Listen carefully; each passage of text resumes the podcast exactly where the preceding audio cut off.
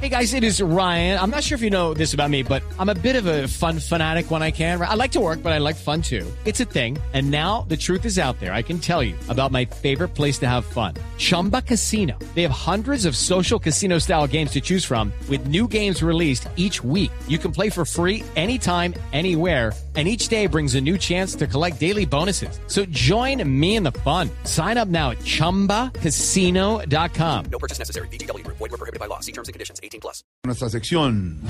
Por algo será. Y hablemos hoy de Venezuela, don Álvaro Forero, porque cuatro de los cinco candidatos opositores que lograron ganar en las elecciones regionales en Venezuela el domingo le juraron lealtad a la Asamblea Nacional Constituyente impuesta por Maduro. Es decir, suena como rota esa oposición, desboronada esa oposición, don Álvaro. Hace pocas semanas veíamos a la oposición a la ciudadanía en Venezuela con la iniciativa política, tenía contra la pared al presidente Maduro. Y todo parecía cerca del fin, que por fin iban a lograr quitarle la legitimidad completa al gobierno Maduro y que sin ella iba a caer.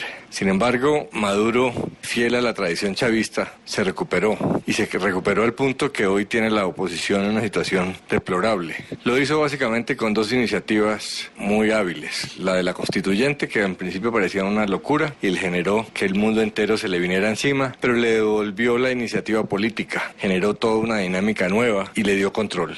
Ya sin legitimidad porque Maduro se acostumbró a gobernar sin ella. Ya no le importa ni la internacional ni la interna, simplemente el uso puro y duro del poder, esa forma nueva de democracia eh, dictatorial. Y ahora con las elecciones locales, habiéndole dado semejante derrota a la oposición, los tiene en una situación muy difícil porque cuatro de los eh, gobernadores que ganaron pertenecen a un sector de la oposición que al aceptar, por decirlo menos, la posición del gobierno de que se posicionan ante la constituyente y acepten su, su legitimidad, pues logró dividir la oposición. En el fondo lo que se está jugando es quién va a ser el candidato presidencial de la oposición el próximo año. Y ahí vienen todas las pujas. Ese sector que decidió no confrontarse con Maduro y aceptar la posición ante la Asamblea Constituyente es la de Ramos Jalup, que fue presidente de la Asamblea, es un político tradicional y quiere por esa vía llamémosle moderada, imponerse para las elecciones presidenciales. Por su parte, Enrique Capriles obviamente encuentra inaceptable esa situación y se está partiendo la mesa de unidad democrática. Entonces, pues llegará un momento donde se recompongan las fuerzas de la oposición, pero una oposición que siempre fue débil, que siempre eh, careció de liderazgos, ahora está desconcertada, sin la iniciativa política y en una situación muy delicada. Esperemos que recapaciten, pero pues no se ve por dónde, porque no hay unos liderazgos claros que, que unan ni que parezcan muy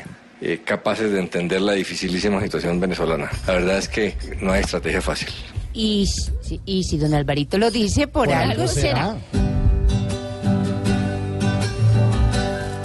Tanta bulla, tanto dardo y vemos a la oposición siguiendo al bufón.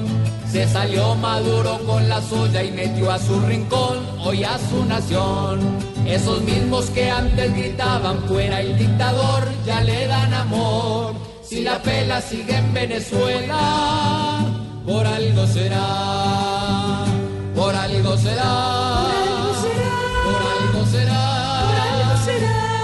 un susurro le aplauden al burro, por algo será.